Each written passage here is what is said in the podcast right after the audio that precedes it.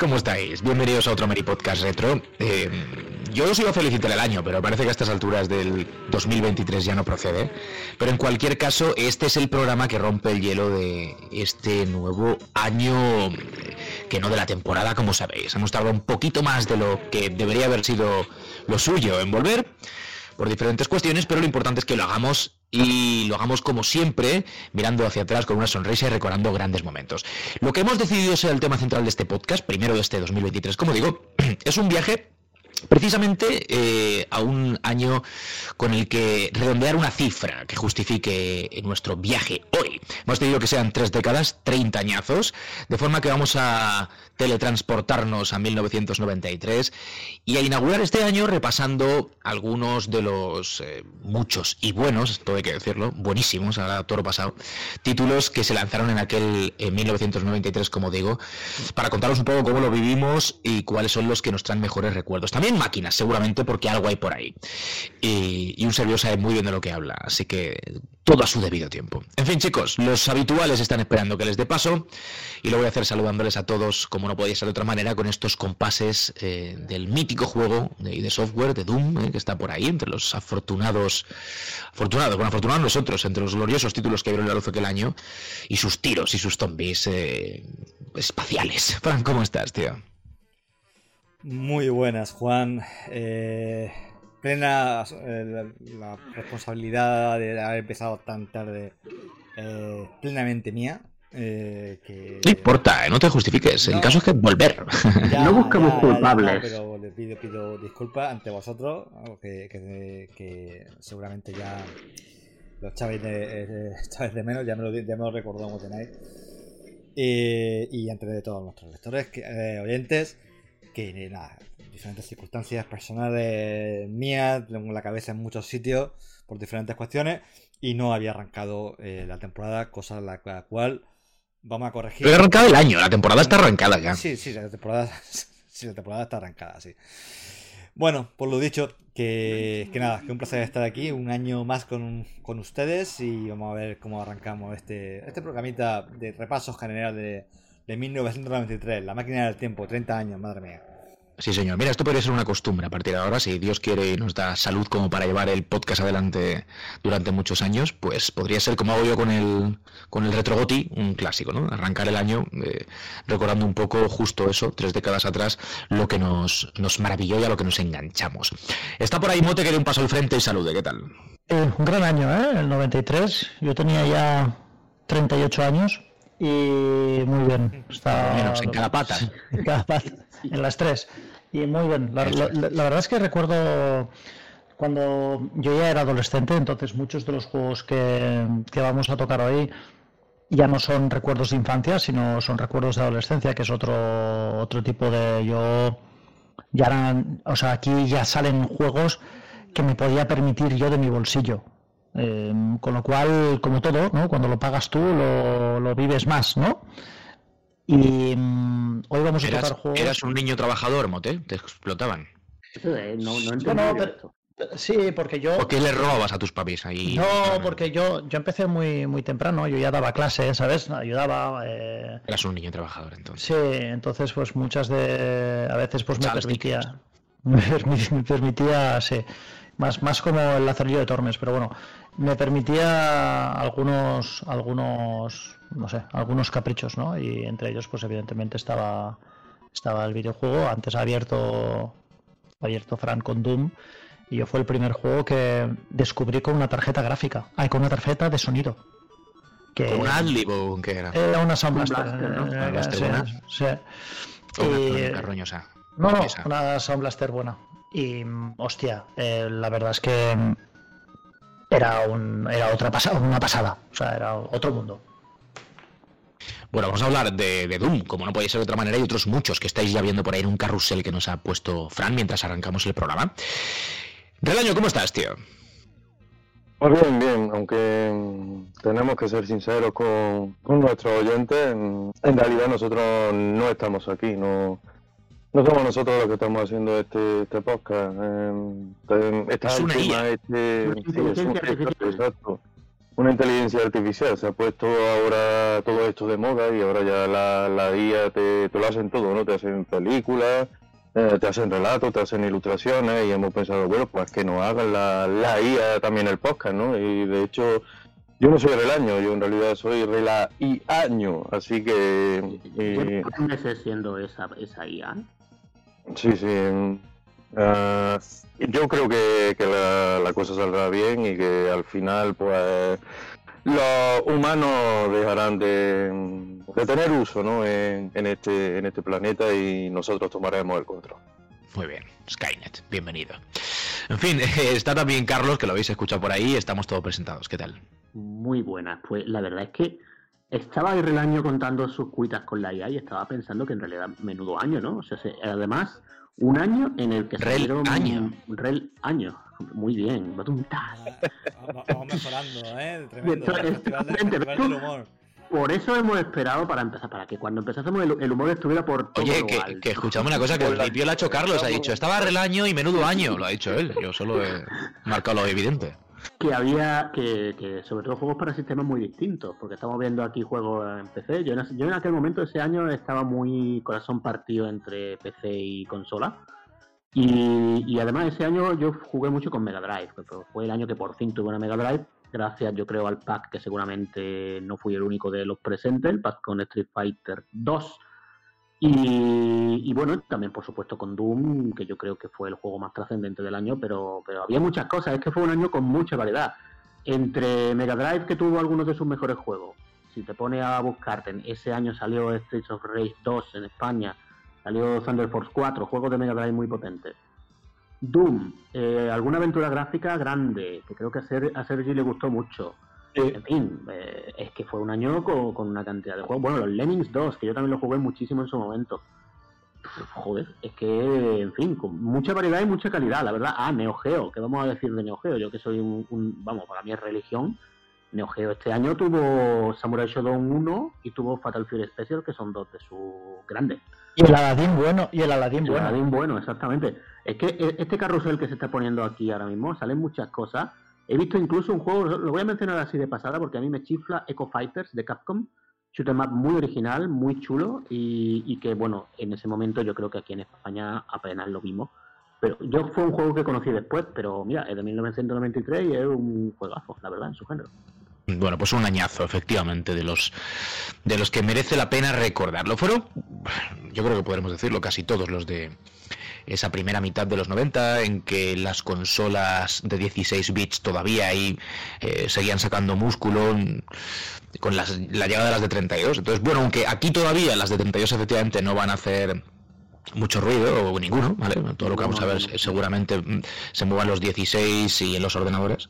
Pero sí que es verdad que ya se empezaban en el 93 a olisquear un poquillo del relevo, sobre todo a nivel a nivel em, a nivel de de formato óptico, ¿no? Porque bueno, que sabéis que yo soy muy muy muy friki del Mega CD y que no, no a lo mejor mereci, no recibió el, reconocimiento y el éxito comercial que en mi opinión merecía, pues, habiendo tenido cierto éxito comercial, aunque se le denota mucho, no es para nada un, dispositivo que no vendiese bien. Pero digo que eso ya era un poco las puertas a lo que estaba por venir, siendo como es un, una máquina que sigue totalmente unida y y vinculada a los 16 bits. Pero bueno, con bits más maravillosos nos vamos a conformar hoy para empezar a hablar de un año, ese 93, que dio mucho y bueno, como hemos visto. Y, nada, yo os dejo ya un poco el testigo, lo voy a saltando para ir hablando de cositas, de recuerdos y de momentos. Pero no sé, Frank, ¿por qué no empiezas tú ya que hacemos un poquito el, el, orden habitual de presentaciones para que nos digas alguna cosa y vamos los demás ya aportando? Yo creo que el 93 es un año bastante mágico.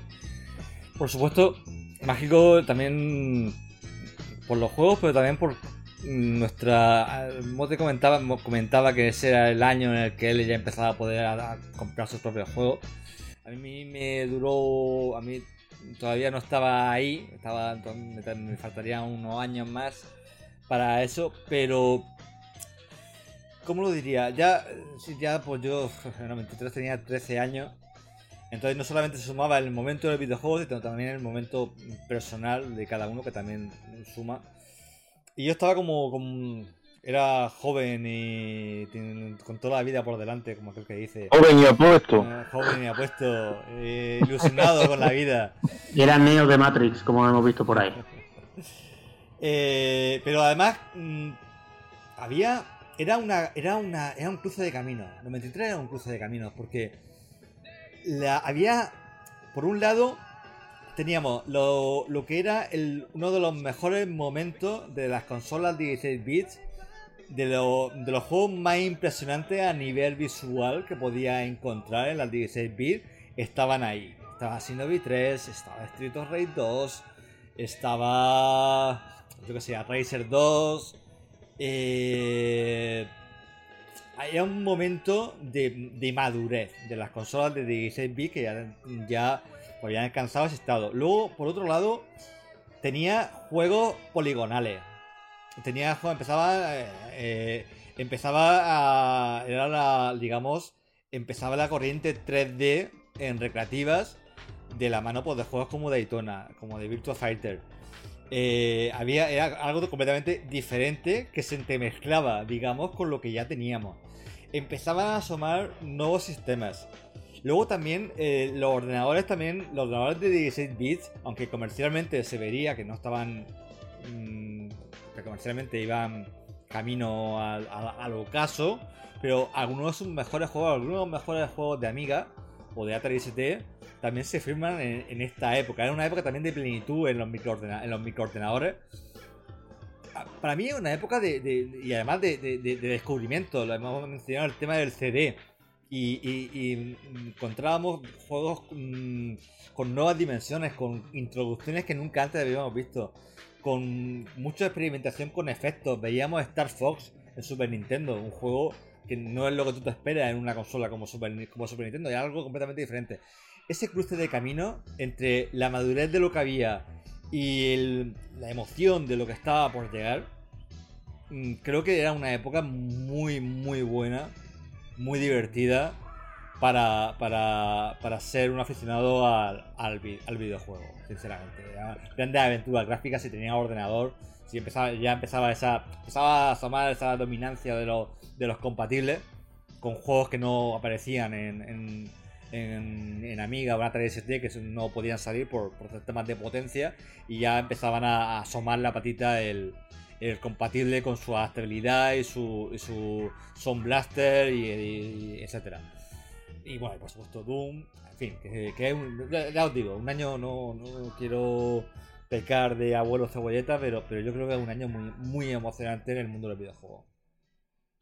De lo que has dicho, Frank, a mí hay una cosa que me llamaba mucho la atención en aquel momento, porque estás diciendo 1993 y yo estoy totalmente de acuerdo con todo lo que has dicho, sobre todo a mí lo que me parece es que estaba un poco a las puertas de, las obras quizá más maduras de las consolas de 16 bits, le faltaba todavía un poco dentro de, todo lo que hubo aquel año, que era increíble, porque luego al año siguiente iba a venir Chrono Trigger, iba a venir eh, Donkey Kong Country, o sea, la, cosa todavía iba a dar mucho de sí en las consolas de 16 bits.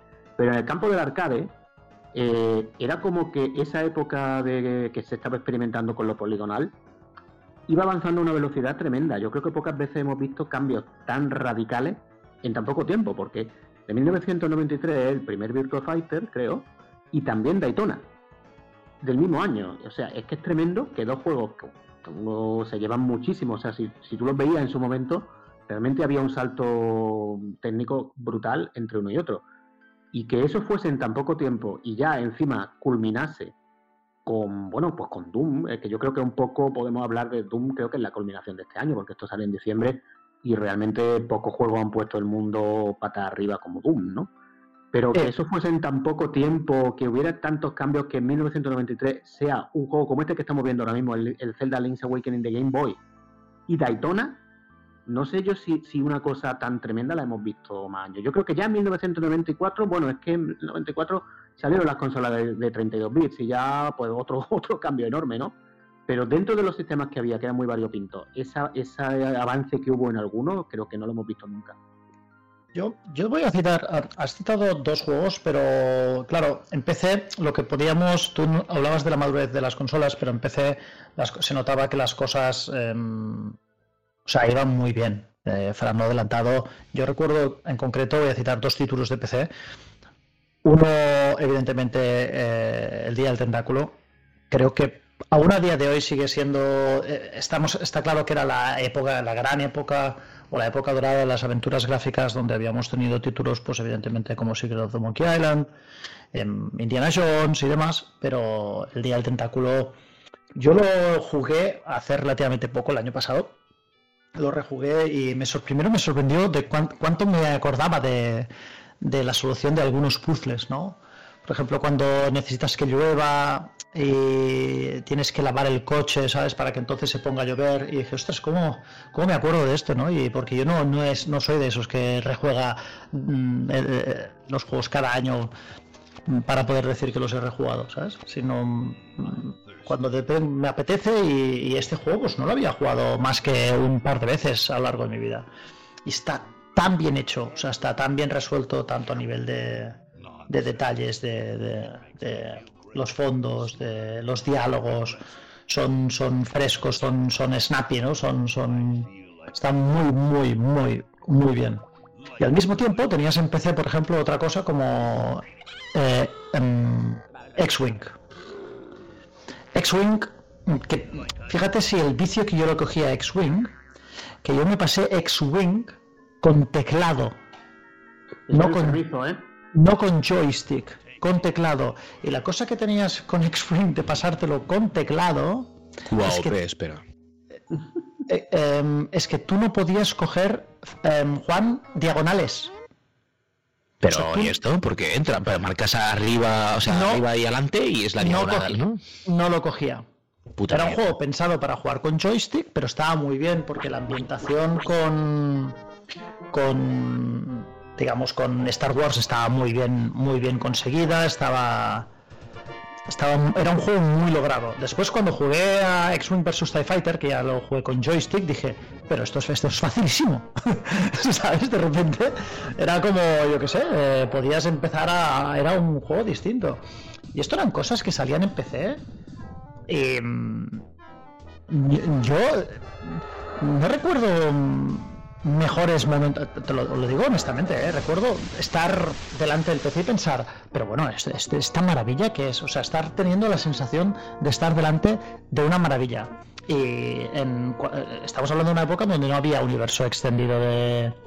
Perdón, no había universo extendido, no había más que tres películas de Star Wars y, poco más, ¿no? Y poder disfrutar una joya como, como X-Wing, para mí fue una de las mejores experiencias que recuerdo de toda mi adolescencia. Y punto. yo, lo puedo entender, ¿eh? Yo lo puedo entender. Yo este juego también tengo recuerdos muy, muy buenos. Eh, lo que pasa es que este juego también, por lo menos en mi experiencia, fue que creo que lo jugué en un, ordenador sin tarjeta de sonido. Yo no tenía un PC capaz de jugar esto a tope. Pero, pero sí que recuerdo cuando lo pude jugar en condiciones, en casa de amigos y tal, que esto era muy, era muy fuerte en su momento. Dentro de que realmente PC estaba en muy buen momento en aquella época, yo creo también. Yo creo que sí. Sí, porque, porque por ejemplo, habíamos tenido entre el año anterior y, este, en el 93, habían salido los Lemmings, que fue un juego que tuvo muchísimo éxito. En, España se vio en todos sitios. Esto salió luego eh, en todas las consolas, se hicieron ports para todo. Y en el 93 salió Lemmings 2, que yo también jugué mucho en su día. Y bueno, otro, otro juego que yo creo que en su momento eh, tuvo que vender una barbaridad. Y era porque en realidad entre esto que estamos ya estamos diciendo juegos también muy variopintos, estamos diciendo un juego de estrategia, que por supuesto lo hizo la gente que luego hizo Grand Theft Auto. Y, y bueno, y un juego de, naves de Star Wars. Y había de todo. Y es que es lo, y es lo que yo veo sobre todo, que es que había de todo. Y con un progreso cada año, de año en año, tremendo.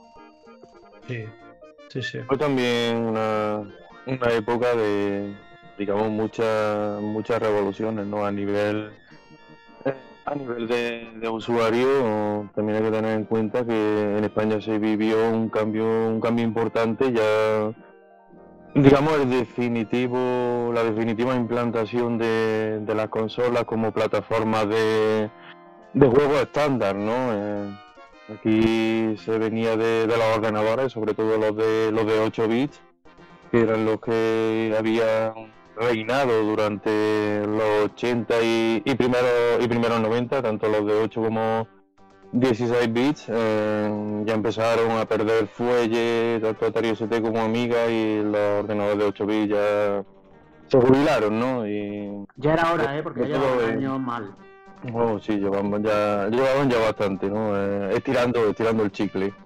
Y vamos, fue sobre todo en las navidades del 92, ¿no? Eh, muchísima gente en esas navidades se pasó a, a, las consolas, yo, yo también entre ellos. en la Navidad del 92 conseguí mi, mi Mega Drive con, con el pack, eh, no conseguí el pack eh, ese de acción con Golden Axe, Trio Ray y, tal, fue el otro de Column, Super Hanon y, y el World Cup Italia 90. Eh, el Mega Games 1.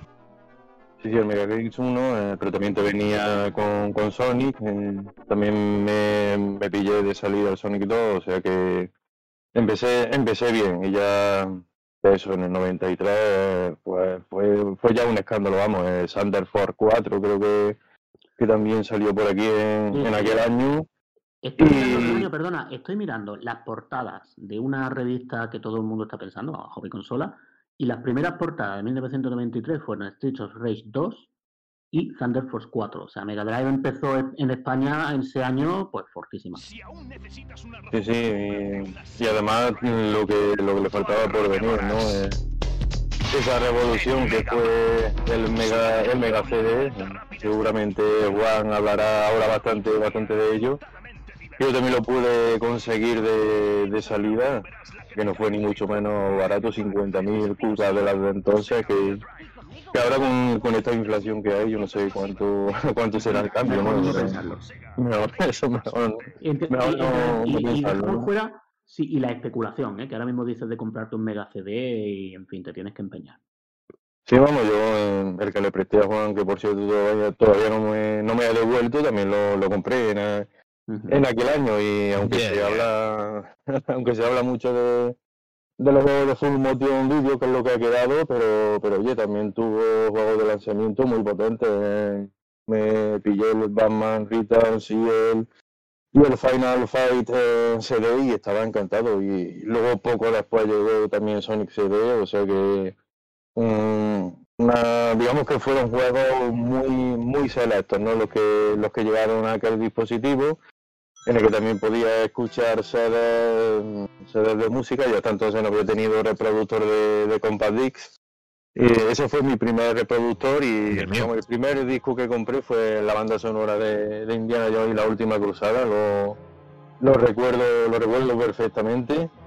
Y, vamos, muchas muchas cosas más ¿no? que, que hubo en, en aquel año. Y por parte de la revista empezaron a, salir noticias de, de consolas que se suponía que eran de 32, incluso de 64 bits, eh, como 3D a Jaguar, que al final no, llegaron muy lejos, ¿no? Eh, y por aquí tampoco tampoco se vieron mucho, pero vamos, ya también se intuía, ¿no? Se intuía de que había aire de cambio, ¿no? Había aire de cambio en el, en el ambiente. A ver, si te pones a mirar lo que había en las revistas de aquella época, que, lo estoy haciendo, ¿eh? estoy mirando un poco revistas del 93, y, realmente lo de la, se intuía mucho lo que venía. O sea, si tú te pones a mirar las 12 revistas entre Micromanía, Hobby Consolas de toda aquella época, se intuía lo que venía, pero claro, todavía no había nada muy tangible. O sea, estaba en las recreativas, pero de la PlayStation 1 ya sabéis que el desarrollo fue un poco, en fin, no. Duró tiempo, durante mucho tiempo se supo que Sony estaba en algo, pero hasta que no nos enteramos, pues eso y pero había noticias de todo tipo, ¿eh? entre la 3DO, la Jaguar, lo que estás diciendo. Eh, Neo Geo no se sabía si iba a dar otro salto también. Se hablaba mucho de una consola Neo Geo de 64 bits, he visto por aquí ahora. Era, es que era una época eso muy efervescente. Eh, estaba consolidándose lo que habían sido el, final de la generación anterior. Estaba muy presente la generación actual y en realidad tuvo sus dos años, que son 93-94, donde ya pues esa generación se vio sustituida por otra.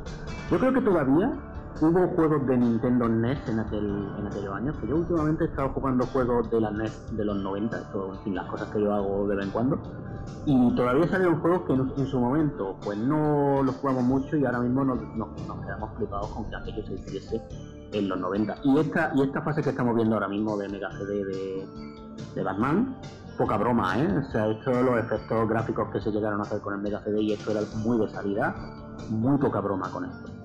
Ese, ese scaling que tenía era, era maravilloso y, sí, la NES también eh, llegó hasta el 93 que creo que, salieron auténticas auténticas maravillas, ¿no? Como el Mighty Final Fight. El Mighty Final Fight. Era algo, era algo sorprendente. Eh, creo que también un, un beat'em up exclusivo para NES de, las tortugas ninja y vamos. seguramente algo de Natsume, que, fue una empresa que hizo muchos juegos a final de época de la NES, muy bueno, la verdad. Ya, ya tuve ahí, tuve ahí la NES ya sus últimos coletazos y claro, no vimos mucho, mucho de aquello por aquí porque aquí en España la NES eh, tuvo, tuvo su éxito, ¿no? pero ya por el 93 eh, estaba, estaba bastante olvidada y eh, mm. también eso se refleja en los precios que, que, están, que han alcanzado en segunda mano estos títulos. Por ejemplo, el Mighty Final Fight creo que se vende o se compra por auténtica auténtica fortuna, ¿no? Eh, llegaron muy poco. Sí, sí, llegaron, llegaron muy pocas unidades de, ese título y, y también también de otros, ¿no? Pero, pero vamos, había, había mucha variedad sobre todo y, y en los salones recreativos también por por supuesto que también estaban viviendo, digamos, su, su último año, año dorado y, salían auténticas maravillas por parte de, de, la, de las principales compañías, ¿no? Puede ser Casco no, o Konami, eh, no solo en juegos de lucha, en beaten ups también estaba, estaba la cosa, pues, eh, en plena efervescencia, ¿no? Por parte de Casco en aquel año eh, el Punisher, el Cadillac Dinosaurs, eh, el Dungeon and Dragon, así que fijaos solo con esos tres. que, solo con esos tres ya, ya lo tiene. juegazo. Hmm.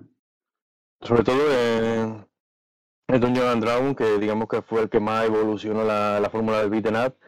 Pero este, el Cadillac Dinosaurs, eh, también, también fue un título maravilloso que eh, no llegó a tener conversiones para, para consola y hoy en día tampoco, tampoco ha llegado a, ser lanzado en, ninguno de estos packs que, que Gascon ha puesto a la venta, creo que por tema de. ¿no? ¿Del año? sí, sí, por tema de derechos, ¿no? Que no solo tiene que.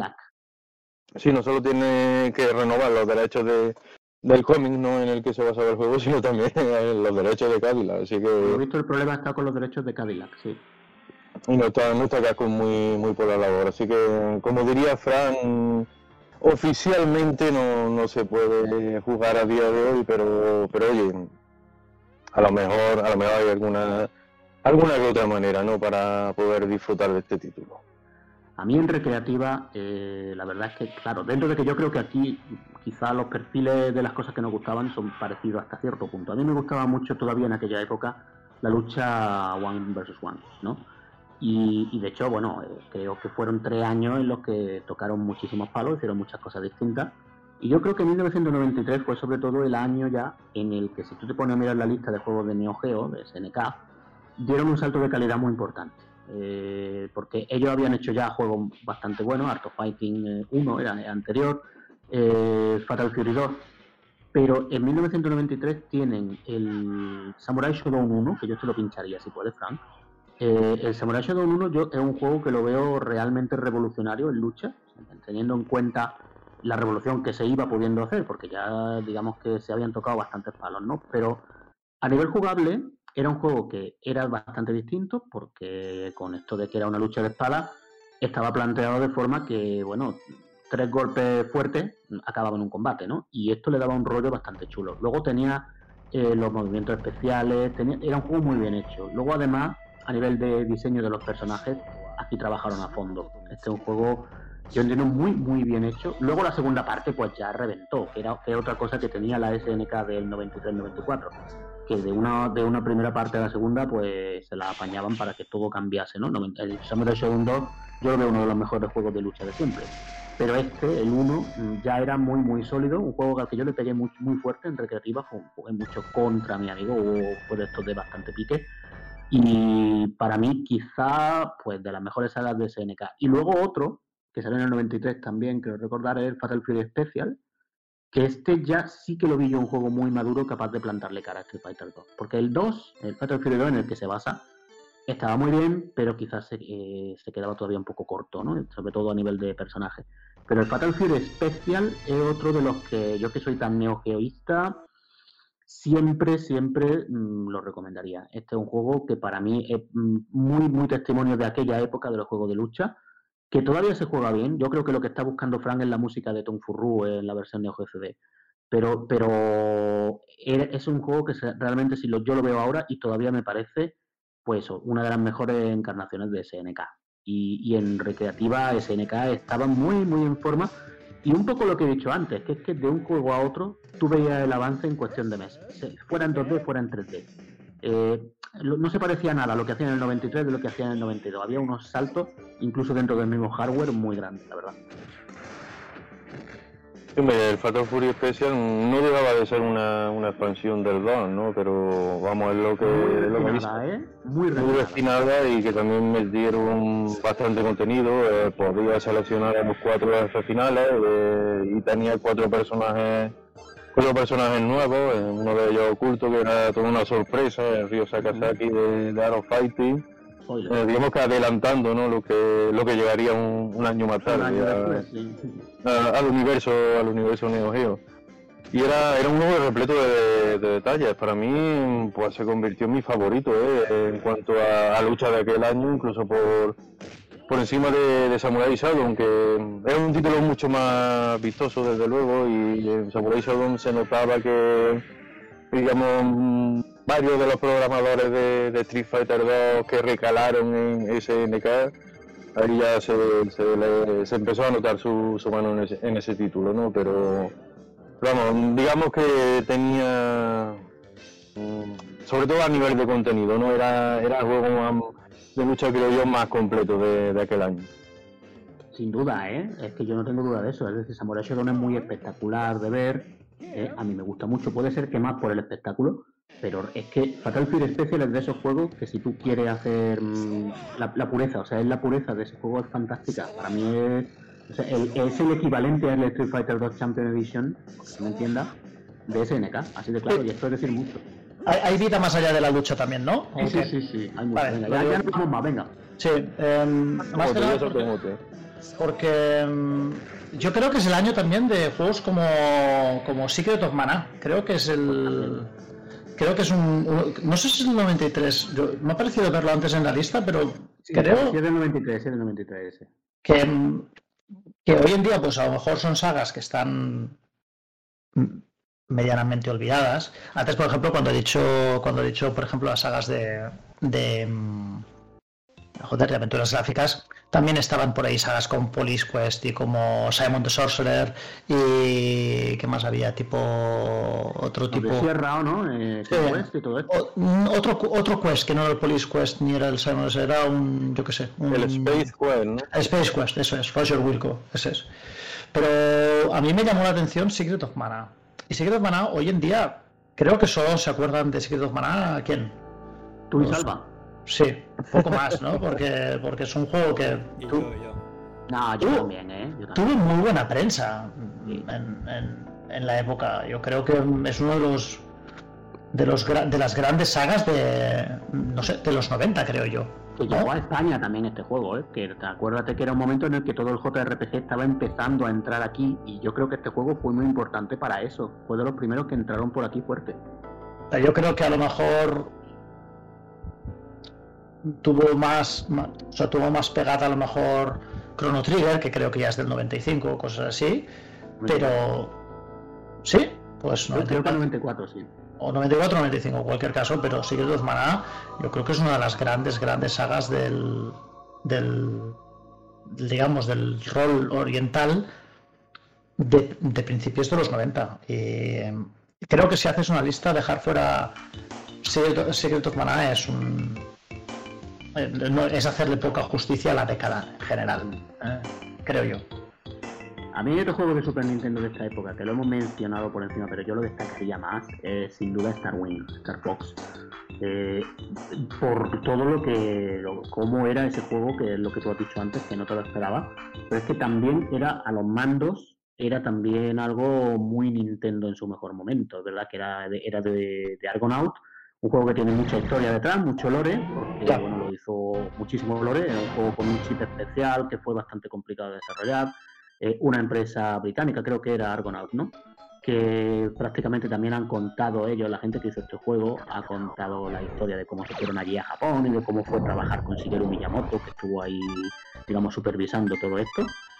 Pero yo creo que salió todo bien. Esto es, un, es verdad que es un shooter on rails, ¿no? En 3D, pero este juego daba unas sensaciones increíbles. A mí, a mí me pareció un poco sustitutivo de X-Wing, a la distancia, eh, pero también con el punto arcade que tenía muy bien hecho, el control estaba muy bien, Tú este juego lo jugabas en su momento y, realmente decías, vale, sé que esta consola es distinta.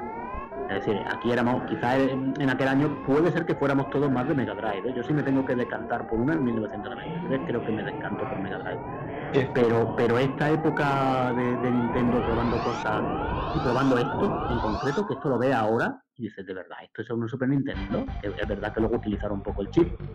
Pero yo vuelvo a eso, que, siendo un juego muy experimental, mm, también era muy bueno a los mandos. Y esto no es fácil que de primera le saliera una cosa así también, a, la Miyamoto detrás y todo esto. Pero yo creo que los juegos, para mí, lo que tú has dicho antes de Secret of Mana, yo lo diría decir también. No, dejaríamos mucho atrás si, lo dejáramos fuera. Un juego, una saga que luego también tuvo mucho predicamento en Nintendo, la versión de Nintendo 64 es buenísima. Eh, luego en Wii U ya un poco más discutible, pero un juego que para quien le guste coger las consolas antiguas es disfrutable. Yo creo que salvando este, este muro que hay de jugar estas cosas ahora, esto se disfruta. Yo por aquel año una de, de las cosas que, que más me, me llamaron la atención no es en Super Nintendo fue su versión de, Batman Returns, ¿no? Eh, digamos que cada esa adaptación de, la película en cada consola era radicalmente diferente y salió, salió en bastantes plataformas. Eh, en el caso de Super Nintendo era un beaten up, ¿no? Eh, que llegaba firmado por, por Konami, así que ahí hay poca poca broma y, vamos atesoraba toda la digamos toda la jugabilidad que, que tenían los beaten de, de, Konami también para, para recreativas ¿no? Y, no solo a nivel de, de mecánica y de jugabilidad que, era un título en el que solo tenía un personaje solo te podía seleccionar a Batman pero tenía una cantidad de, de llaves y golpes y movimientos especiales bastante bastante remarcable ¿no? para, lo que eh, solía ser lo típico ¿no? en un en un, en un beat'em up. a nivel técnico también me, me alucinó su, su, banda sonora. No sé cómo lo, consiguieron, pero eh, ahí metieron la, banda sonora de la película de, de Danny Elfman, la, metieron tal cual, ¿no? Tenía cortes, cortes enteros ahí eh, por el, por el chip de sonido de, la consola de, Sony y a una calidad bastante aceptable. Hombre, no era lo mismo que, que escuchar en la película, obviamente, pero, pero quedaba, quedaba bastante cerca. ¿Por qué, por qué em, Juan no ha hablado de Street Fighter? Porque estoy escuchándoos muy atentamente. No estáis tocando todo, amigos. Yo soy vuestro público. No, no, bien. Está todo muy bien repasado. Todo, todo. Hombre, tenemos Fighter International, eh, cuidado. Street Fighter del 93, eh. Street Fighter. Mm, hombre, a mí no, no, no, te diré que fue el que me vendió la consola porque yo la Mega Drive la compré de segunda mano, pero poco faltó, ¿eh?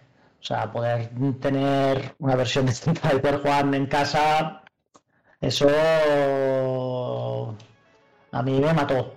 O sea, me, decía, es que no puede ser. No puede ser. Es que no podía ser. Es que no podía ser.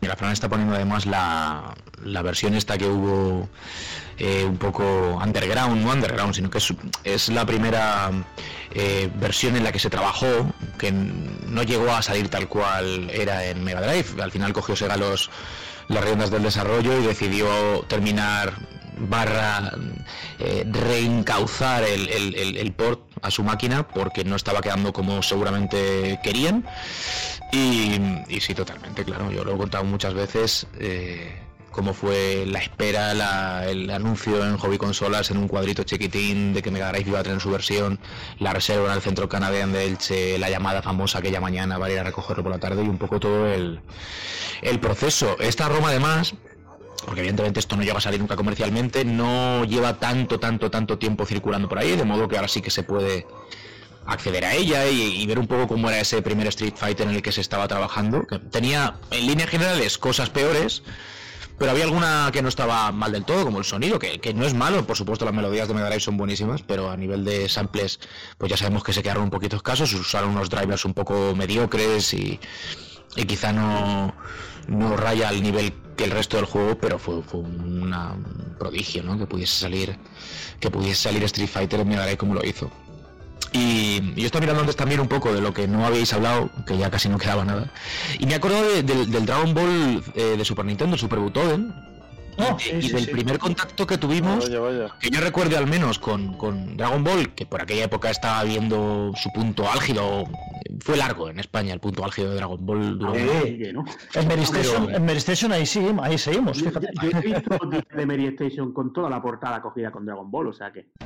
Y, y nada, pues aquel primer eh, Dragon Ball uno contra uno maravilloso de Super Nintendo que también sale en el 93, fue un hito. Yo recuerdo que, bueno, pues eh, sabéis que yo he sido siempre muy ceguero y Super Nintendo llega a mi casa más tarde, eh, aunque había podido jugar a ella en casa de amigos y demás, antes incluso de no sé si antes de tener la Mega Drive, por ahí debe andar la cosa, pero sí, por ejemplo, a Street Fighter, al World Warrior, que es anterior al de, al de Mega Drive, sí lo, lo caté y se me caía la baba, ¿no? Pero para, para este caso en concreto, recuerdo que un vecino lo alquiló, alquiló porque se alquilaban consolas, ¿no? Solamente los juegos, y lo alquiló con el, con el Dragon Ball. Y era alucinante, o sea, ver esto. Eh, como veníamos cardíacos de esperar a que emitiesen la serie cada día, era una locura. Estaba muy, muy bien hecho. Yo siempre he dicho, a todo lo pasado, claro, ve los gráficos, que son muy graciosos, están muy guay, pero decía que Goku estaba inflado a Madalenas, y es que están así a chaparraetes y muy anchos, los sprites, no es que estén especialmente estilizados, y, bueno, pues dentro de lo que cabe están bien hechos, pero luego se mejoró mucho los Dragon Ball posteriores a este, eh, manteniendo la esencia son muy muy buenos. Pero este ya en su momento impactó un montón y además lo jugaban así de importación, o sea, había que adivinar un poco qué estaba seleccionando en cada menú y tal. Y la gente se gastó unos dinerales brutales. Este, juego, este juego, yo me gasté el dinero que no tenía. Ah, me gasté, ahorré y tal 15.000 pesetas me costó a mí, más el adaptador para los japoneses. Solo, a mí con el adaptador me costó 23.000 pesetas, me parece que, que, costó. Yo, yo con el adaptador más o menos lo mismo, sí. Ah, ¿Qué sentiste cuando salió en España? Porque luego salió en versión española esto. Ya, da igual. No, no, escucha, te voy a contar la historia porque, claro, esto fue el primer juego que yo importé.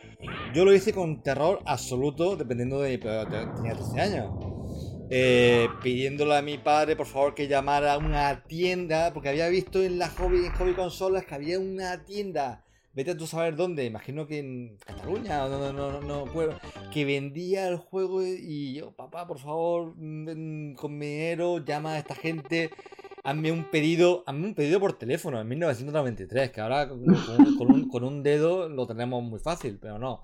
Venga, llama a esta tienda y paga, hazle un giro o no sé qué, y dentro de no sé cuántas semanas aparecerá un juego. pero claro, yo no sabía cuándo iba a venir. Tampoco había en 1993 una pantalla que te, que te dijera, va a llegar el día 24 a las 5 de la tarde un repartidor me dedicará a su puerta. No sabías cuándo te iba a llegar el juego. Totalmente, totalmente. era, todo una gran apuesta que a veces parecía como una gran incógnita, había que tener mucha fe. Eh, y, pero claro, luego el juego llegó. Y yo, eh, yo vivía, yo, entonces estaba en, un pueblecito de, Alicante.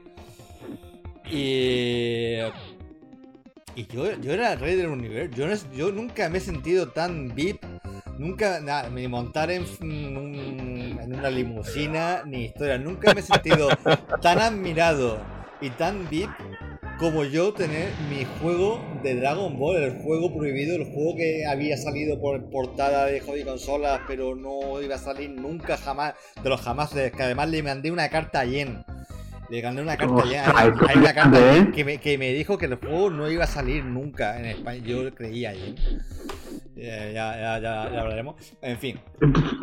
Y da, para, da, para, da para hablar. escucha, que, que, además que tenía personajes, tenía momentos que en ese momento lo que veíamos Dragon Ball en, en Canal No. En TV3 iba más adelantado. En Canal No iba más retrasado. Y, claro, había, había cosas que no que, que, estábamos flipando porque no sabíamos cosas como célula perfecto, cosas así, que nosotros estamos a, muerte con la serie, eh, pues no salían, no, no, no la habíamos visto nunca. Entonces fue, para mí fue mágico. Eh, no entendía, claro, no entendía una, papa ni el manual de instrucciones, pero el manual de instrucciones todo de color, todo bonito, la caja con ese formato diferente que tenían los juegos Super Famicom. En fin, yo a este juego le tengo un, cariño sentimental eh, enorme, la verdad, como, os podéis imaginar. Es que después había. Creo que también Freezer sí que está inflado Magdalenas, ¿eh? Freezer da risa verlo. Ahí, ahí se ha puesto masado, sí, se ha puesto masado. Que, que, por cierto, que, que, también es del mismo año cuando llegó Virtua Fighter, creo, eh, a consolas, que es un cambio de paradigma, lo hemos dicho varias veces en cuestión de recreativa, pero es un cambio muy gordo de paradigma con respecto a lo que después sería el, o sea, el género, o sea, fue pasar a polígonos. Yo creo que el, que, el, 93 es el arcade, realmente, porque la primera versión en consola es la de 32X y es posterior.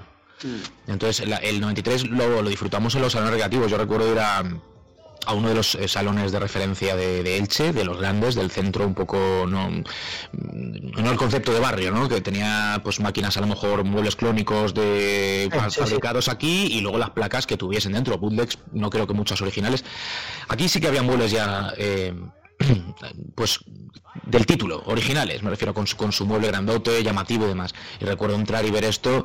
A mí me parece que es un juego que ha envejecido muy bien. O sea, los, juegos de polígonos plano todos tienen una personalidad muy chula y, el tiempo ha pasado mucho mejor por ellos que, por ejemplo, por un Tosinder o incluso un Tekken 1, en mi opinión.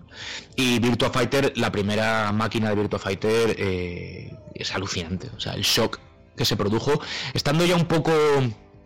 Eh, de vuelta respecto de juegos de, lucha, de vuelta a entenderme, serían siendo y lo siguen siendo a día de hoy una, maravilla, pero habíamos visto, visto cosas muy chulas ya por aquel entonces, ¿no? al menos en Street Fighter, o con Street Fighter que había salido también ese año el Super Street Fighter 2 y demás, se había visto cosas guapas, pero es que lo de las, las 3D y los polígonos nos dejó a todos maravillados, o sea... Eh, pero yo, yo, recuerdo esta máquina, este, este arcade, al lado de Mortal Kombat.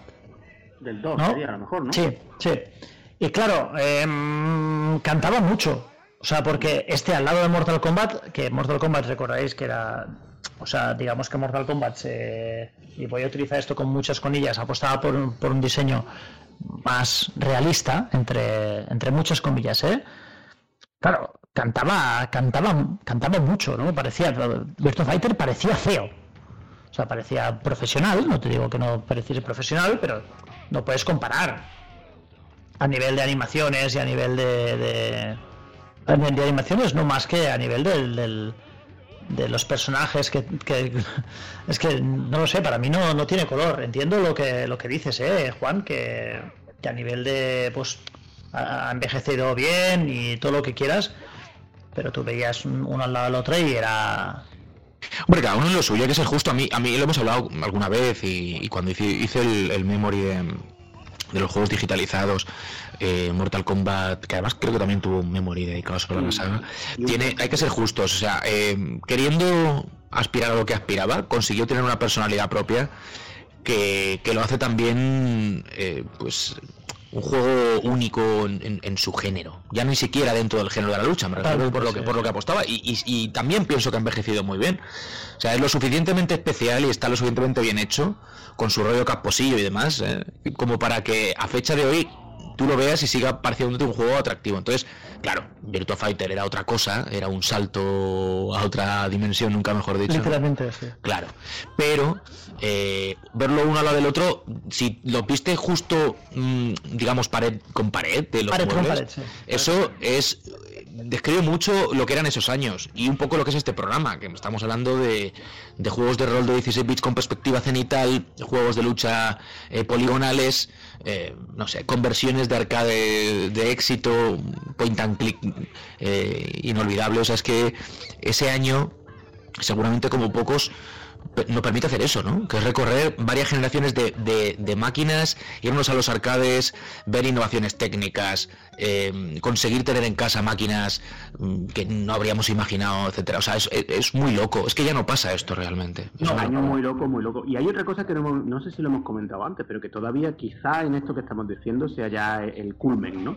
También es del 93 el Zelda de Game Boy. Es decir, y ese juego, mm, creo que estaremos de acuerdo en que a nivel de portátiles eh, sí que también hay un antes y un después. Es decir, un juego con esa profundidad, yo no sé si en Game Boy en ese, hasta ese momento habíamos visto algo parecido. ¿eh? Yo eh, no fui muy de Game Boy, pero este juego mm, sí lo he jugado. un poco después, así de forma no oficial y tal, pero, pero este juego sí que tiene un nivel de diseño altísimo y, el que jugase esto en 1993, daros cuenta que es que si esto salió en 1993 y salió también en 1993 las dos cosas de lucha que acabamos de ver, el Mortal Kombat 2 y el, el Virtua Fighter, es que, bueno, ¿de qué estamos hablando? Y esto, vale, que sí, que se ve, si tú lo comparas, no parece el mismo universo que, lo de antes. Pero este juego a nivel de, de todo es buenísimo. De hecho, ese remake que ha habido hace poco en Switch, que por muy remake que sea, había muchas cosas que, son muy parecidas, las mazmorras las habían tocado hasta cierto punto, y que esto lo consiguieron hacer en una Game Boy, una consola portátil de, tres colores, o sea, de blanco y negro. Es que, en fin, son, son cosas que ahora no pasan. Es decir, esta, ahora todo el mundo es muchísimo más uniforme. Eh, oh, no, es que era un año que igual te salía Mist. ¿sabes? ¿Que te salía Doom? ¿Que te salía Doom o que te salía, yo qué sé, tío? Que te salía... 1993, Nintendo. Mega, Mega Man. ¿Sabes? O sea... Mega Man X también es de ese año, ¿eh? Mega Man X1. Oh, Mega Man X, qué bueno, qué bueno es. Es que es otro juegazo. O sea, es que en realidad, yo, yo a mí antes me ha sorprendido mucho, la verdad es que no lo había pensado, ¿eh? Pero, pero este carrusel que puso antes Fran al principio era tremendo, porque es que empezaba a haber juegazos uno detrás de otro, Echo Fighters, no sé qué, no sé cuánto.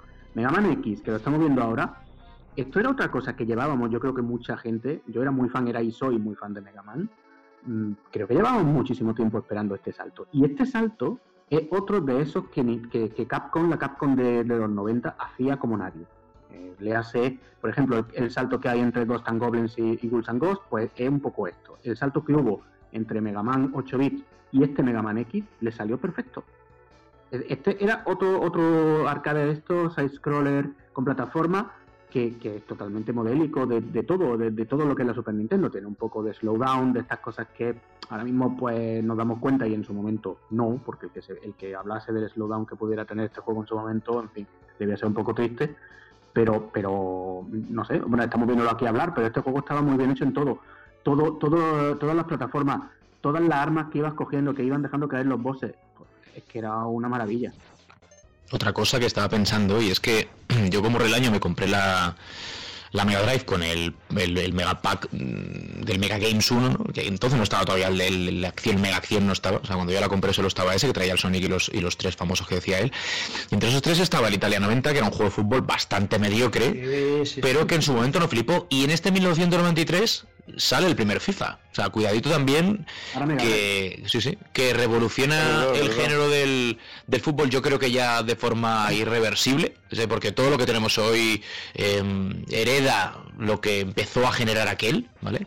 Con esa perspectiva isométrica y el enganche brutal que yo creo que no habíamos, o yo al menos no había vivido y no había visto en otra gente con juegos de fútbol como, como pasó con este, a lo mejor desde, yo no sé, pues qué deciros, de un match day, ¿sabes? O algo así, match day, decía match day creo, pero un match day o algo así. y esto es un pepino. Hasta, entonces el mejor juego de fútbol era considerado match day 2. Sí, sí, o si me apuras un Sensible Soccer o algo así, es un kickoff, en fin, juegos que están muy bien, pero... esto era otra cosa. Yo creo que Sensible Soccer... Además es que en 1993 y en años anteriores y posteriores salían una cantidad de videojuegos de fútbol al mercado pues alucinante. O sea, hoy en día tenemos FIFA y poco más. No sé si Konami sigue con el con el Pro o como lo estén llamando ahora, pero pero por, eh, por aquel entonces tenía tenía juegos de fútbol, pues prácticamente cada mes eh, tenía dos o tres lanzamientos, ¿no? y vamos con tanta competencia como, como tuvo este título, Aún así se puso, eh, digamos, el número uno, el rey del campo, ¿no? Nada más, nada más. Y la idea magnífica de hacer la perspectiva isométrica, que hasta entonces, vamos, yo no recuerdo si algún juego había apostado por esto, perspectiva lateral, por supuesto, em, perspectiva cenital en muchos casos, y, y, bueno, a lo mejor cosas a medio camino. Pero, pero esta perspectiva le daba un rollo totalmente distinto además de tener todas las licencias y ahí pues currárselo ya pasando por caja, ¿no? Y, y comprando comprando supongo a golpe talonario la licencia de las narices, ¿no? Y, y, es verdad que es un que es un juego que ha envejecido regular pero que mm, desde entonces no ha dejado de gotear hasta llegar hasta donde está. Es decir, no ha habido, no ha habido años de barbecho realmente, ¿sabes? O sea, FIFA no ha parado hasta, hasta hoy. Hasta, literalmente hasta hoy, ¿no? Que será el último año en el que FIFA tenga licencia con, como tal con Electronic Arts, que han, digamos que se produce un cambio de paradigma, ¿no? precisamente, el 93, 30 años después, ¿no? FIFA se convierte en un paradigma nuevo y ahora no sabemos lo que hará porque, porque FIFA dejará de ser... O sea, Soccer se va a llamar, ¿no? Sí, algo así, pero claro, ya no sea FIFA, ¿no? No sea FIFA tal y como, como lo conocemos. Yo, mm, claro, igual en, en su momento ahora consumimos, ahora por nuestro, supongo por, muchas cosas, consumimos muchos más videojuegos eh, en cantidad, que no a lo mejor en cantidad de tiempo, de lo que hacíamos en, en, la, en la época. Y, piensas, joder, ¿no? Miras para atrás y decir, pues, menos mal que yo, hay muchos de estos títulos que, que a lo mejor mm, no conocíamos o que simplemente en la época, ¿eh? me refiero, o sea, que llegamos a conocer después, o no sabías que mm, Secret of Mana es del 93, o que, ¿sabes? Para mí, mi juego de lucha favorito fue WWF. Qué máquina eso. El de Tremendo, tío. Ese era mi juego de lucha personal también, no sé si era el Royal Rumble, no sé cuál era, ¿eh? Pero era... La segunda recreativa. Era, para mí ese era mi, juego de, lucha favorito. O sea, con. No, pero tal, no sé qué. Yo había una versión, no sé si recuerdo si era para Super Nintendo, o por lo menos yo lo juego en Super Nintendo y, con mucha diferencia ese fue mi videojuego de lucha favorito y tú dirías, hostia, pero es que era tanta la variedad, tantos los juegos em, buenos que salían que al final hoy en día compramos mucho, mucho juego para no jugarlo. Yo estoy en, fase de... de acabar backlog. Sí, en fase de recesión al respecto, ¿eh? pero... ¿Era este, Sergi? ¿El, el, Fest? Eso es. Hubo otro anterior y luego estuvo el famoso Royal Rumble. Sí. Es, Superstar. ahí tienes, ahí tienes, si no recuerdo mal, tienes, creo que es Jake the Snake Roberts, ¿no? Que está peleando, sí, con, con no, ese, sí, contra Hulk. El último guerrero. El, último guerrero. Y el, guerrero, el poliloco, Big Box Tenía, tenía ahí a todos los grandes. Jimmy, Jimmy, Jimmy Stackadugan. ¿Estaban los malditos aquí o era el Royal Rumble ese? En cierto sentido este juego... yo, lo considero, yo lo considero también una, una revolución, ¿no? Como, como el videojuego de que hemos estado hablando de, de Dragon Ball para, para Super Nintendo. Porque um, WrestleMania, o como lo conocíamos aquí, el Pressing Catch, también estaba ahí en su pico de, de popularidad y vamos, poder jugar a esta recreativa era una auténtica gozada y además que permitía hasta cuatro jugadores, aunque mm, se vio se vio en muchas en muchos salones, en muchos muebles. Mm, yo no recuerdo haber llegado a ver una versión con, cuatro jugadores, solo solo con dos, pero vamos. Aún así. Eh... Y unos comentaristas de lojísimo, ¿eh? Por cierto, o sea, era un, era una pasada. unos detalles que, que, eran, que eran alucinantes con los combates por pareja y. ¿eh? Bueno, bueno, a ver, claro. Como todas las de la época también. Pero, es mucha. Pero, pero a ver, también pasaba en la WWF. Claro, claro. Era, era realista, ¿no? Era un poco realista. Claro, a Brett de Hitman Heart, ¿no? De los Heart Foundation y de repente te salía, pues yo que sé, un, uno de los malos que y los sacamantecas, ponte y ya toma, toma por culo.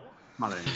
El NBA Jam también es del 93, otro pedazo de recreativa brutal que recibe luego conversiones a la altura y que y que en su momento fue un escándalo también, un espectáculo, hablando de juegos de deporte, ¿no? Consideramos un poco la lucha libre una suerte de deporte espectáculo. 100%. Pero este NBA Jam eh, fue también por su velocidad, por su espectáculo, por la locura que suponía llevar el baloncesto a, a su máxima expresión, minimizándolo todo. Eran dos contra dos y ya está pero con esas eh, esos tiros incandescentes, ¿no? Esos mates en remolino que subían casi hasta el cielo y los comentarios loquísimos que se oían por todos los salones, eso por ejemplo lo estaba viendo, es alucinante. Y, como digo, luego las conversiones domésticas que estaban también muy, muy, muy, muy bien. Juegazos estaban a la altura de Fernando Martín, ¿no? Hombre, estamos hablando de algo muy serio, claro. Eso ya... Con eso no se podía comprar. Pero replays tenía eso, ¿eh? Que ampliaban ahí el pixelaco asesino, guapísimo. Por cierto, vi el otro día un documental, esto es un off topic tremendo, pero vi un documental de. En Movistar tienen de esto que hacen del informe Robinson, eh, de Fernando Martín, que si alguien no lo ha visto, le mola el baloncesto o simplemente el deporte o siente cierta nostalgia por aquellos años, es espectacular, con un buen gusto, hecho increíble. Guapísimo. Muy triste, por otra parte. Eh, Toma, toma, ahí está tú. ¡Boom Shakalaka! lo, de Boom Shakalaka era maravilloso en este juego. Vaya taponaco tú. For free. También la máquina tramposilla, ¿eh? Pero, a ver, es que sí, cierto. Sí, Pero es que lo eran todas. En recreativa, sobre todo en recreativa, eso era con lo que, con lo que te encontrabas. A ver, todos los juegos de concepto arcade han sido así, ¿eh? Porque luego el Street Era el modelo de negocio, digamos, claro. Aparte, todos los, juegos, todos los juegos basados en porcentajes eran terribles. Claro, claro eh, ¿quién te aseguraba que el porcentaje cuando tú tirabas era el mismo que. ¿Sabes? se descubrió hace unos años que aquel choque de espada en Samurai Shodown, en el que tenías que pulsar eh, los botones rápidamente, en realidad no servía para nada, ¿no? Y está completamente completamente aleatorio si, si eras tú el que ganaba eh, eh, digamos, el envite o era la, computadora, ¿no? O el segundo jugador. O sea que esos truquillos estaban, estaban digamos, a la orden de, del día y era algo que, estaba ahí entre bastidores y que por entonces, pues, no, no sabíamos, ¿no? Eso ya, ya fue a posteriori cuando, cuando nos enteramos. Después de todo, no, no teníamos por entonces, eh, digamos, más fuentes de información ¿no? que las de, de las revistas de, especializadas en, videojuegos y lo, y lo que viéramos pues, también en, ya digamos a pie de calle en, la, en, la, en las mismas tiendas ¿no? de, de videojuegos. Poca broma la intensidad de este juego, ¿eh? del, del NBA Jam. O sea, es que este juego, las partidas, es verdad que te duraban dos minutos y, era, pero tremendo. Y jugar eh, en plan pique en contra, no sé si tampoco. Eh, es verdad que aquí en España lo de los cuatro jugadores lo vimos poco. Pero, en fin, una partida cuatro a este juego podía acabar con tu amistad, ¿eh? ¿Qué os parece si para terminar cogemos un juego cada uno que no se haya dicho todavía? Que no se haya dicho todavía. ¿eh? Yo. voy a coger uno que realmente no catamos en el 93 muchos, porque el Mega CD que, que sale de forma oficial en España es el modelo 2 que sale a finales del, del año 93, es decir, eh, casi los que lo compramos de salida tuvimos que hacerlo en Navidades, que es cuando pues ve la luz un poco. El, el original, el 1, sale con cuentagotas y no lo tuvo prácticamente nadie en la época. Entonces el juego que voy a decir, que es del 93, lo catamos muchos al año siguiente, seguramente, ¿no? O bueno, en las fechas estas que digo, en Navidades, que no es mi caso. Yo me lo compré con el Silphid y el Road Avenger que venía y no recuerdo si algo más, creo que no. Eh, pero hablo, hablo de Sonic CD. Entonces, como no lo hemos mencionado lo suficiente, eh, de hecho no sé si hemos dicho algo, y es mi Sonic, mi Sonic favorito, porque fue un espectáculo tremendo con esa banda sonora que nos llegó al mercado PAL. El mejor Sonic de todos los tiempos, Juan, digamos. Por suerte, claro. porque la americana es bastante peor y a nosotros nos respetaron la japonesa, que es una maravilla absoluta con esa intro y esa. No, no respetaron. Y esa otro de filmada por Toy Animation y en fin, con los viajes temporales y con una estética súper chula. Por mucho que Sonic 2 es increíble y que yo entiendo al que en un momento determinado puedo ponerlo en la cima de los Sonics, yo no lo voy a poner Sonic CD ahí. Así que me quedo, como es, su año de lanzamiento, solo sea por eso, también con Sonic, con Sonic CD, aunque lo lógico es que lo hiciese con Street Fighter 2 de Mega Drive, que es lo que haría y, el que me conoce sabe que, siento. Pero bueno, como ya lo he dicho antes, eh, o ya he hablado de él antes, quiero que hablemos de Sonic CD y lo, y lo comento aquí. Yo voy a decir un título que Fran no va a poder pinchar. ¿Cómo te quedas? ¿Vale? Que es un juego yo, vamos a ver, yo jugué algunos de estos juegos, había varios de estos, y bueno, me acompañaron algunas solitarias noches en el PC.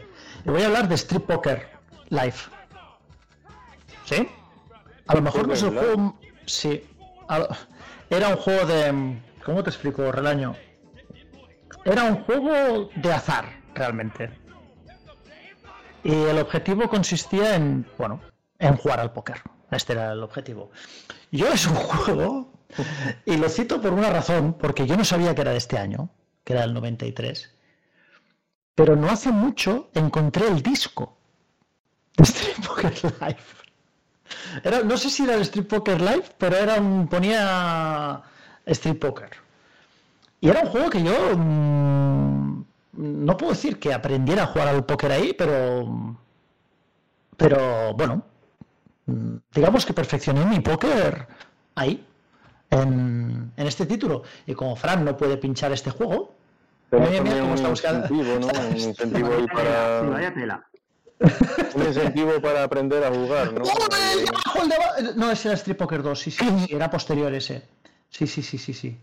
Hasta en CDI salió un Street Poker, ¿eh? Sí, sí, sí. sí, Bueno, ahí lo tenéis. Este del año 93. Eh, yo no, no, creía que era, que era tan antiguo, pero que lo sepáis. Y básicamente, pues, consistía en que tú, a medida que ibas ganando... Están todas muertas. Podrían ser mi madre, Juan. tío. ¿Cuántos años hice la permanente, tío? Escucha, que la llevaba mi tío, por cierto, mecánico, por eso lo digo también. Como el niño del sexto sentido, ¿no? Llegó el tío Manolo al pueblo con la permanente. Madre mía, mi abuelo dijo, muchacho, ¿qué te has hecho? Ahí está, ahí está, muy bien. Muy bien ahí, está. ahí, está. eso es, eso es, eso es. Muy bien, muy bien, muy bien.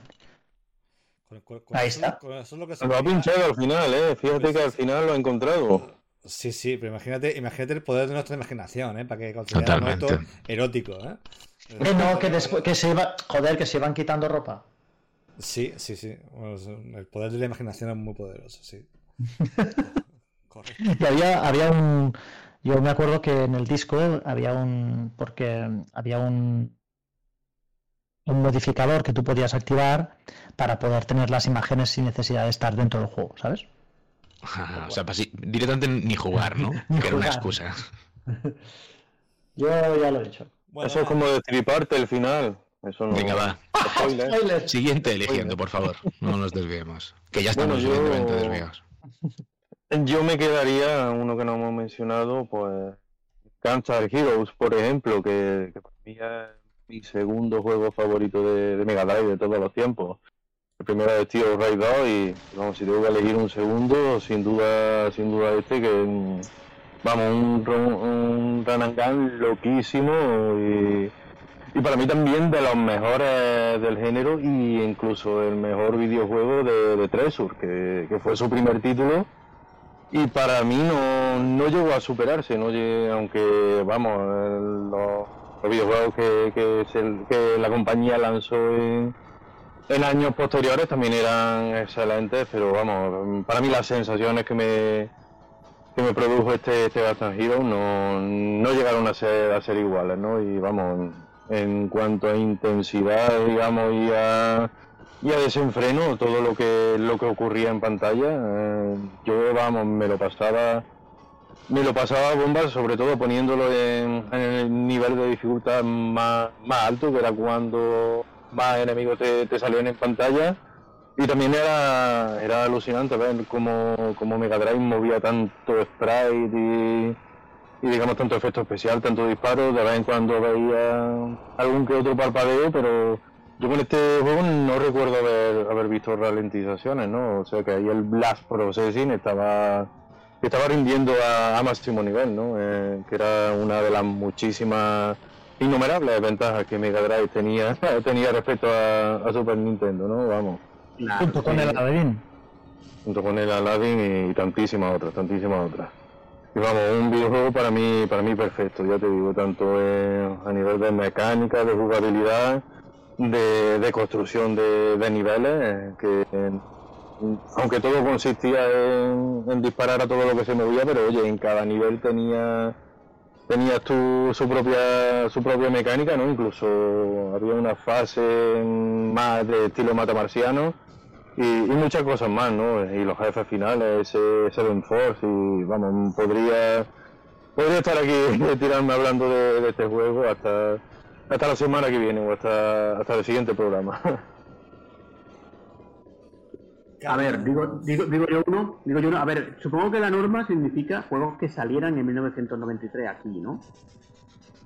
Hombre, sería lo suyo, pero, pero, es verdad, pero es verdad que hay que ser justos. El Dragon Ball, aunque lo consiguiésemos de importación o lo viésemos de importación, tampoco salió aquí en el 93. Claro, uno de 2022 igual canta un poco. ¿eh? Sí, puede cantar. Mira, a ver, juego, juego que salió aquí en el 93 que no hemos mencionado curiosamente es el primer Super Mario Kart.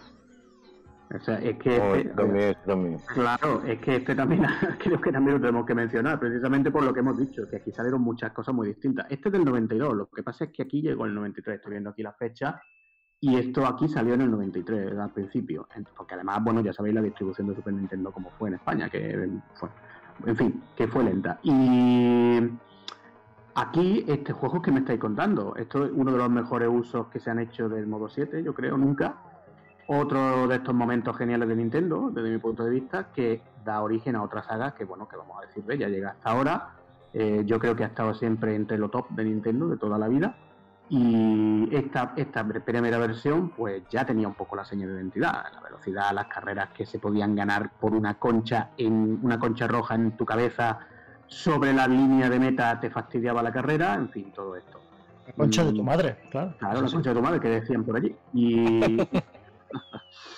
en fin, no sé, otra, otra saga mítica que empezó en, en estos momentos, porque porque bueno, es que fueron unos años, la verdad, muy, muy, muy tremendo. La verdad es que fue un año increíble y el 94 igual. ¿eh? O sea, que el año que viene, ya empezamos enero, el año que viene en el Mary Podcast Retro, con el equivalente a 1994. Fran, elige que acabamos.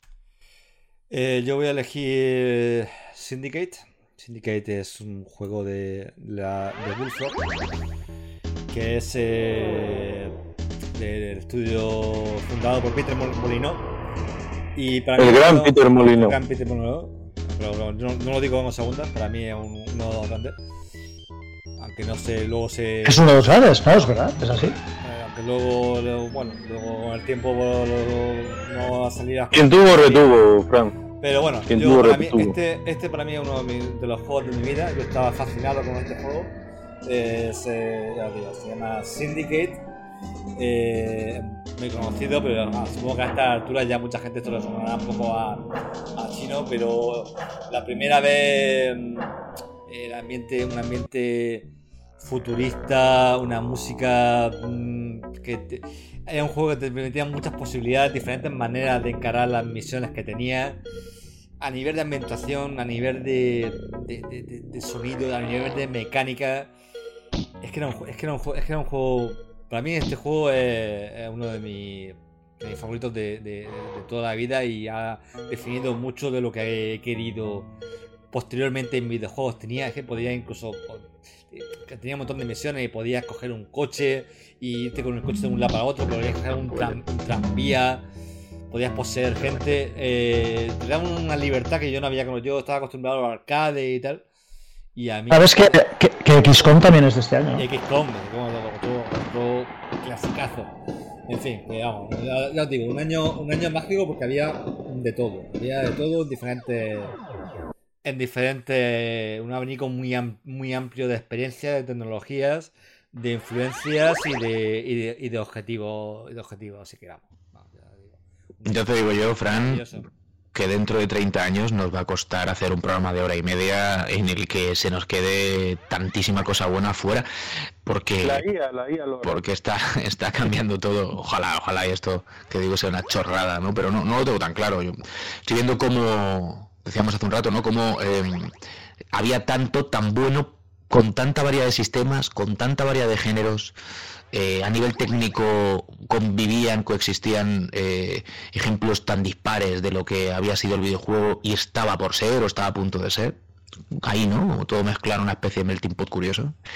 Y, es, es, genial poder hacer un repaso de estas características, aunque sea con esta excusa, ¿no? Que está fenomenal mirar a una cifra redonda en un momento determinado del pasado, para darnos cuenta de cómo, de cómo muchos de los juegos que nos ocupan un hueco de privilegio en la memoria eh, son prácticamente coetáneos, salen al mismo tiempo, casi, ¿no? con meses de diferencia, es una locura. Eh, uno dice, no, ¿cómo? ¿Que es del mismo año? ¿Cómo? ¿Que es del mismo año? Espera, también esto, y también esto, y esto también. Es alucinante. En fin, chicos, con esa sensación de perplejidad, pero de nostalgia mm, tan positiva ¿no? y, y, tan, tan plena. Vamos a ir cerrando este primer programa del 2023 con eh, pues el deseo y el compromiso, por supuesto, de que nos vayamos reencontrando con todos vosotros como es costumbre ya a partir de ahora cada, cada dos semanitas.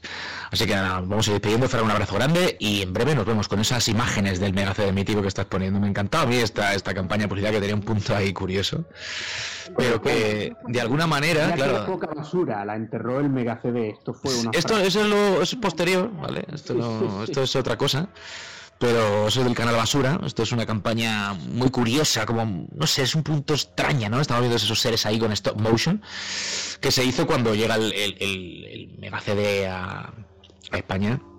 Eh, como digo, ya con el Mega C2 prácticamente confirmado. Yo creo que este el que anuncia es el 1 y de hecho si veo alguna imagen me da a mí la sensación que lo que se ve todavía es el 1. Hablo de memoria porque este vídeo en su día sí que lo reproduje 6.000 millones de veces en casa. Y con eso que cerró también el, el año, ese cambio al formato óptico que algunos disfrutamos y con el que pudimos sacar pecho, ¿no? Frente a otros que decían, no, si es que no hace falta un reproductor CD para tu consola, yo ya, ya, claro, seguro. Pues vamos a ir despidiéndonos. Eh, un abrazo, tío. Juan, un abrazo. Sabes que lo he hecho por, lo he hecho por ti. Sabía que te iba a Te lo agradezco. La, sí, sí. la, la fibra sensible. no tengo un abrazo, tío. Sí, que se lo digan, ¿eh? Final Fantasy. No, no necesitamos un lector de CD, no lo necesitamos, no. No, que va, que va. Anda que si no llega el formato óptico ¿no? al final. Pero no, en, ese, en esa época es verdad que se decía mucho en las, las peleas del cole, ¿no? los 16 bits, que, que el Super Nintendo no necesitaba un, un, un óptico. Y es, yo siempre he dicho, es una lástima que no se, no se diese el paso también, que estaba preparada para hacerlo, que Nintendo se lo estuvo currando y que al final todo se fue un poco al traste, aunque eso abrió el camino de PlayStation de alguna forma. Pero habría estado genial que Sega y Nintendo hubiesen podido también competir en ese mercado, ¿no? Y, ver qué habrían hecho, porque siempre la competencia te lleva a sitios nuevos, ¿no? Sentirte un poco presionado por lo que puede hacer el rival más, más directo. Y en ese sentido nos, nos lo perdimos. Pero bueno, ahí está el Mega CD que, que dejó el pabellón muy alto. Regaño, un abrazo. Pues nada, un abrazo Juan, nos vemos dentro de dos semanas y espero que siga eh, disfrutando de mi Mega CD. Ahora esta tía se transforma en un Mega CD, ya verás, atentos, atentos. Ya verás. Spoiler. Espera, espera. Imagínate una máquina con más de Está ahí, ¿eh? Está a punto, está a punto, ya verás. ¿Eso son scanline? En mi corazón siempre hay scanlines, tío. No hace falta que se vean en la pantalla. El corazón está rayado, tío. ¿Ves? Sí, sí, el de uno, ahí lo tienes. Capacidad de ¿Eh? sobra para utilizar imágenes reales de películas. Y un sonido con la calidad del compact disc. Este anuncio es casi casi nivel como el coco de la taria esta. Convierte Sí, sí, está ahí la tía dándole vueltas al cantante de OBK, un, un palo en una jaula. y es nivel de cocos de la taria ahora mismo. Hacia un mundo alucinante. Ya has llegado. Ahora ponte a punto con lo Qué guapo está el máquina. Pensaba que ibas a decir el cantante de OBK. ¿Qué tomaban? ¿Qué, ¿qué bebían los que, los que hacían estos anuncios? Yo siempre me lo Atento, atento, que se convierte, que se convierte. Ahí voy, vaya, toma ya. ¿Qué te parece? En fin, por cada un abrazo, tío. Un, abrazo a todos y nada, yo creo que ya se va imponiendo un Mary Podcast sobre este tipo de anuncios, ¿eh? Creo que lo estamos Qué chulo, eso sí, un retro sobre anuncios y, VHS y cositas de estas. Dar mucho. Ahí queda, ahí queda el tema. Bueno, nos despedimos, ¿ves? Otro tema que está ya ahí sobre la mesa y que seguramente no traemos mucho en aborear. Amigos, un abrazo grande, muchísimas gracias por acompañarnos y aunque estemos ya lindando, seguramente cuando esto se, publique estaremos ya directamente eh, inaugurando el mes de febrero. Esperamos que los 11 ya meses que le quedan a este 2023 sean muy propicios. Un abrazo grande, como digo, y hasta muy prontito. Chao.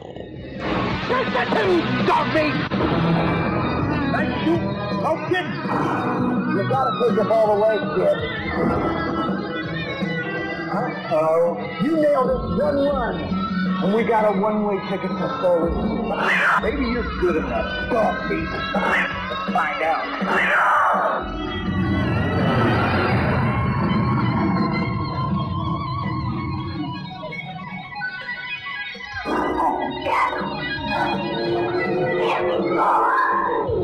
Fight the Batman!